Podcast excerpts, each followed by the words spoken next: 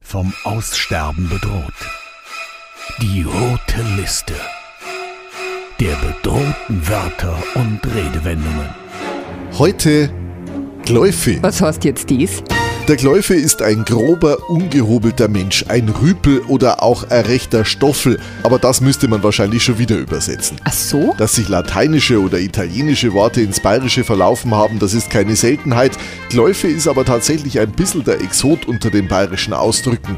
Der Gläufe kommt nämlich ursprünglich aus dem Jiddischen oder Hebräischen. Ah, da schau her. Gläufe geht auf das Wort Kelef zurück und das bedeutet Hund.